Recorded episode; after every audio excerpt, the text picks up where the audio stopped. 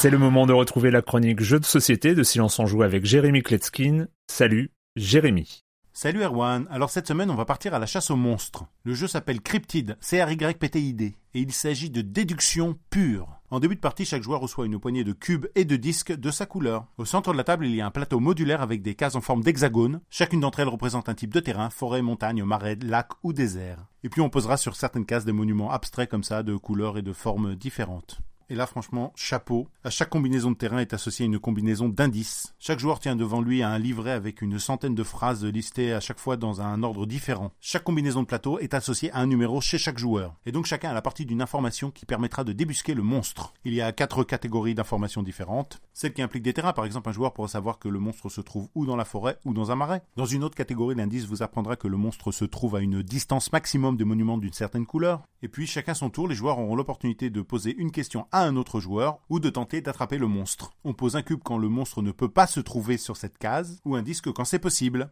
Avec le temps et en posant les bonnes questions aux autres joueurs, on arrive à deviner l'indice qu'ils ont en leur possession. Les règles de Cryptid sont simplissimes. Ça prend en tout cas ces 3 minutes pour les expliquer. Et vous allez voir, ça active dans le cerveau des zones qu'on avait un petit peu oubliées. Ça ressemble à un jeu abstrait dans sa mécanique et dans son design, mais le thème en fait il colle vraiment bien, donc il n'est pas abstrait. Hein. C'est une grande battue au monstre. Le jeu se joue de 3 à 5 joueurs pour des parties d'environ 45 minutes. Les auteurs Ruth Vivers et Al Duncan, c'est édité chez Osprey Games. C'est une nouveauté qui fait quand même pas mal de bruit dans le milieu. Il est très demandé pour l'instant, il n'y a qu'une version en anglais, mais il devrait arriver en français très bientôt.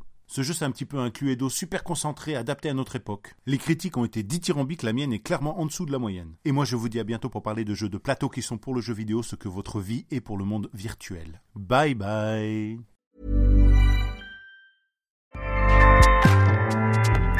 powers the world's best podcasts. Here's a show that we recommend. This is Roundabout Season 2, and we're back to share more stories from the road and the memories made along the way. We're talking rest stops, if we're stopping to get gas. You will be timed. you will be for sure.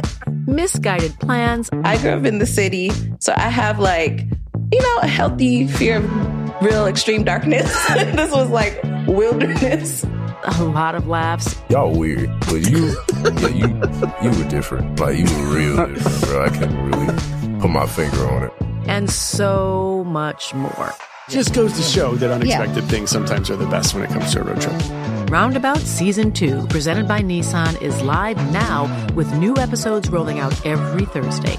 Listen and subscribe wherever you get your podcasts.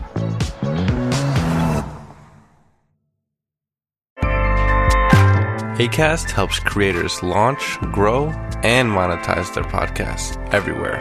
ACAST.com.